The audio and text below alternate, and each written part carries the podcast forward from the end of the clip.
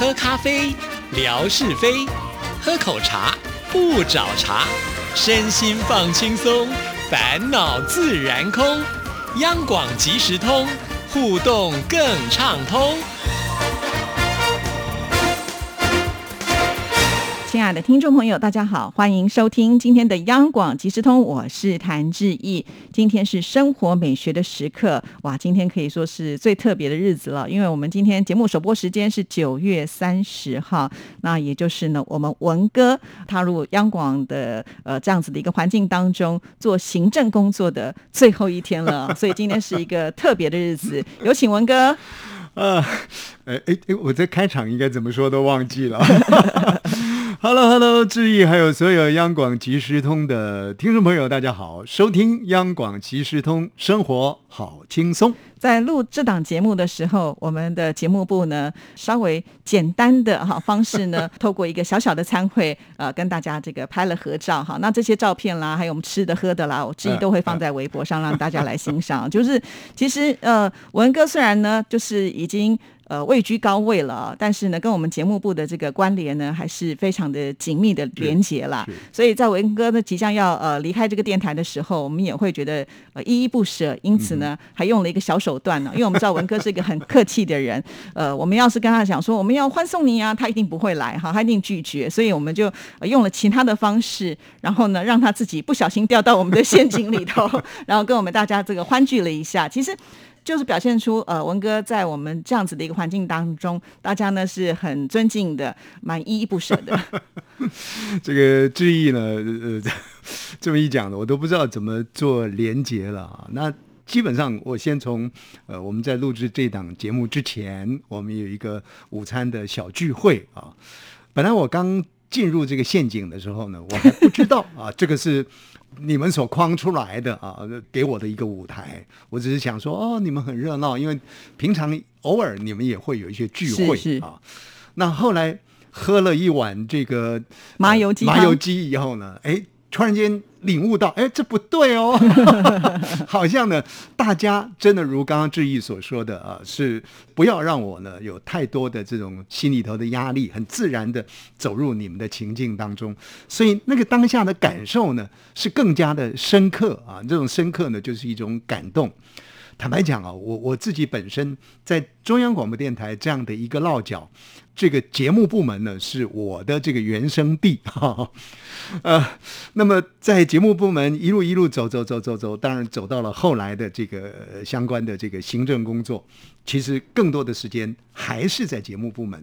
但是后来呢，因为我们整个台内的一些呃组织的编装有所调整的时候，本来。我还是应该要落脚节目部门的某一个职位，然后呢去做主任秘书。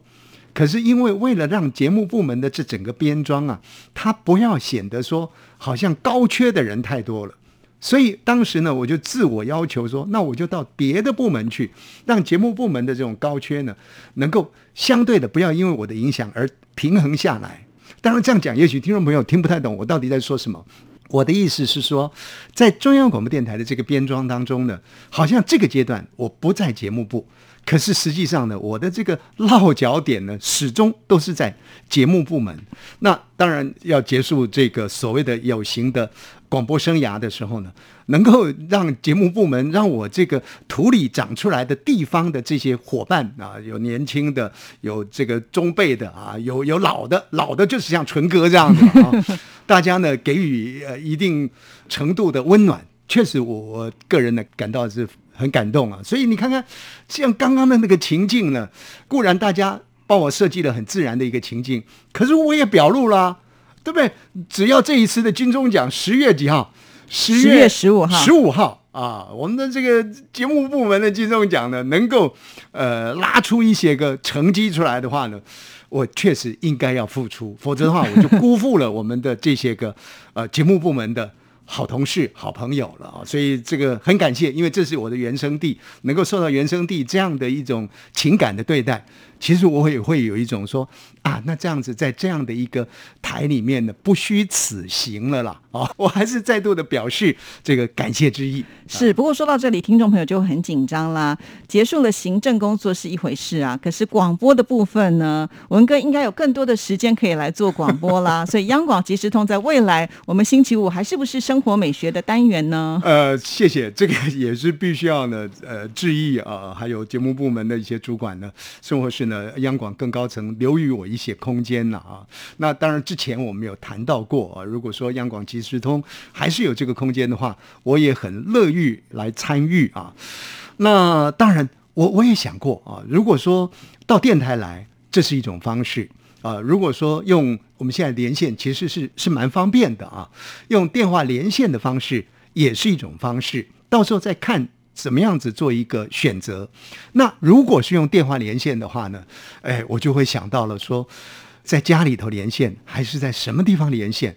后来我想到了一个好地方，哇，那个地方可以让我自由自在，不用呢。让我的老婆随时在旁边监控。哎，你那句话怎么这么讲？哎，我的女儿在场旁边呢，说奇怪了，今天爸爸怎么这么正经八百的？是如何的啊？我想到了一个地方，就在我的汽车里面。我想了，冷气一开，那也是很安静的地方。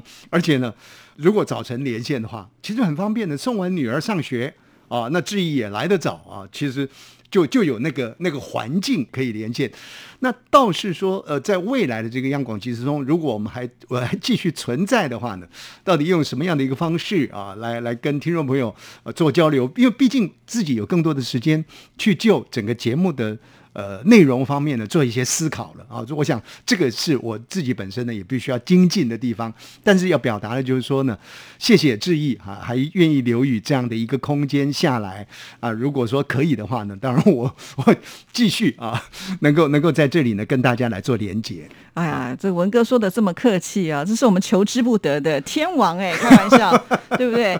就像我们在上个礼拜吧，九月二十三跟九月二十四号的直播，很多听众朋友都说文哥呢，文哥在哪里呢？呃，每一个直播的时候都有人会问到啊，尤其因为之前呃文哥也有在节目里面稍微预告了一下，因为九月二十三号呢，电台刚好有一个比较重大的事件嘛，哈，所以你没有办法分身。那我们听众朋友大概也都能够理解。可是到了晚上晚。上呢，因为我们的听众朋友都很可爱，我们跟听众朋友之间也没有什么距离，所以在晚上的晚餐我们就开了一个吃播。那听众朋友就说：“ 那文哥虽然没有来到嘉义，在家里他也可以来上个网吧。”那我们就赶紧啊，听众朋友说什么，赶快敲文哥啊！结果呢，很可惜啊，还是没有联络上。是要深深的说声抱歉，很多的凑巧呢，就。集中在一块儿，呃，像那一天本来讲的说你们到嘉义去，啊，我是一定可以参加的。结果没想到呢，呃，因为因为家里头有这个呃祭祖活动啊，那就因为塞车的关系呢，整个行程就就 delay 下去了，就把质疑的这个大事给忘记。那再往前一推的那个周六，就是刚刚志毅所讲的那个晚上的时间点。真的是那那是一个 很很辛苦的行程啊！从呃新竹回到了台北，然后老婆又要求我到北投去。北投呢，因为我太太她的一个朋友开了一个餐厅，那餐厅呢有一个活动在地下室。我到到了地下室以后呢，人又跑不了啊，因为总是不敢随便就是离离席嘛。等到我真正可以离席的时候呢，呃，上到楼层上的时候呢，才发现说哇。这个我们的周秀梅副理啊，他有跟我做了联系啊，那我就就会有一种感觉，好像我这里也黄牛，那里呢也失约，觉得是很对不起这个听众朋友啊，所以在这里呢，也谢谢志毅留这个空间给我跟大家呢致个意，说声哎不好意思。其实文哥呢在他的微博上面早就已经把这段故事说出来，就还有发现哇，听众朋友都好好，都说不会的，我们大家都不介意，只要回放看个五十遍就好了。好了，那我想很多听众朋友也会很关心，说那文哥现在呃以前这么的忙碌，那现在呢退休之后一定有很多自己的时间，你有没有做好规划？因为你现在那个博物馆现在也在线上展现出来了，很多听众朋友说，哎呦，你这偏心哦，现在只有陈霞的，我的礼物怎么还没有看到？你是不是有一些准备呢？呃，其实我不晓得还有多少时间了，可能剩下两分钟了。五分钟哦，五 五分钟。我想，呃，面对这个工作的结束啊，其实最近的这段时间没有太多的心情可以去思考什么，因为有太多太多的东西都累积在我那个办公室里的另外一个小办公室里，所以呢，最近这几天呢，不断的在做清理。对于未来的一些设想呢，其实没有特别的想象啊。但是那一天呢，志毅跟我讲说：“哎，今天这一档节目毕竟是我在广播的这个领域当中啊，正式的这个职场呢要告一个段落，那应该也谈一谈未来的规划是什么。所以我也适度的让自己稍微沉静下来，想说：哎，未来要做什么呢？那我我基本上呢没有大的方向，但是概定出。”给自己的一些期许，比方说要多做运动啦，要增加一些休闲啦，最最重要的是要多做一些个整理了。因为在过去匆忙当中，很多的东西都放在一旁，没有什么整理。这当中包含什么？包含家庭的整理，包含财务的整理，包含一些资料的整理啊。这个资料就涵盖很多，如刚刚志毅所说的，如果我们有一个亚洲之声的这个线上博物馆的话，这个线上博物馆，坦白讲。我有信心可以做，因为 那一堆东西呢，都堆在办公室里。这几天整理出来以后呢，才发现，哇，个个是宝啊！告诉听众朋友，我们魏红小姐当年冲上的这个，我们从南京往上海的火车给我们的那一包小礼物的方巾。我那天才发现呢，还留着哇！我觉得这个故事呢就可以连接了，有具象的东西在那个地方，所以呢有太多的宝，所以整理也是我的一个方向。那当然还有一个陪伴，因为女儿就要步我们志毅的这个小 QQ 的后尘了。马上今年的年底，明年的年初呢就要考大学了，那这个陪伴的工作呢是有一个必要性的。所以大概运动、休闲、整理、陪伴这些隆隆种种之外，我想。定下来以后呢，才能为自己啊找到一个方向，不然的话，老婆每天在家里，现在大概忧心的就是，哎，生活没进账了。然后呢，你每天都待在家里，跟我大眼瞪小眼，我的空间都没有了，怎么办呢？其实我也挺害怕的。好好，我突然帮你想到一个好办法，就我们常常开直播。然后你就是我们的特别来宾啊，你去有理由啊。然后我们甚至陈哥计划说，那以后我们就环岛直播。是，谢谢给我机会了。对，因为我相信很多听众朋友还是会很期待，就是在直播的时候能看到文哥啦。以前都已经退而求其次，说你只要来留个言就好了。但是现在真的退休有一点时间的话，也许我们可以规划一个像之前的听友会啦，像这样的直播，我觉得是应该可以邀请文哥来当我们特别嘉宾了。我们可以从各个不同的面向去做努力了。啊，我在我的这个面向去做努力，那志毅不用讲，他在他的面向上面呢兢兢业业。然后呢，最重要的是说，一方面是固守老朋友，二方面呢，看看有没有办法开拓一些新的朋友进来啊。然后呢，让这个央广即时通，甚或是呢外溢效应扩散出去，我们央广的更多节目呢，有更多的朋友青睐、喜欢，连接出。更美好的这个所谓的爱的连线是啦。其实这一次我开直播的时候，因为微博它有新版，一直不断的在更新，它就会告诉我说：“哎，我最近呢，在这个礼拜当中开了六次的直播，因为在直播之前我会做一个测试哈，所以呢，这个测试他也算了一个对。然后后来他就说，呃，其中哪一天是最多人的，他也写出了哪一场。对，呃，他也有讲到说，就是多了五位新的朋友加入，哎，我就觉得很开心啊。是是，但是我另外担心的事情是，九月三十号之后。后我的会不会很多的粉丝就跟着文哥跑了？想说啊，文哥都不在央广了，那我守在这里干嘛？这是我很担心的。我想呢，在工作上不在央广，可是在广播上呢。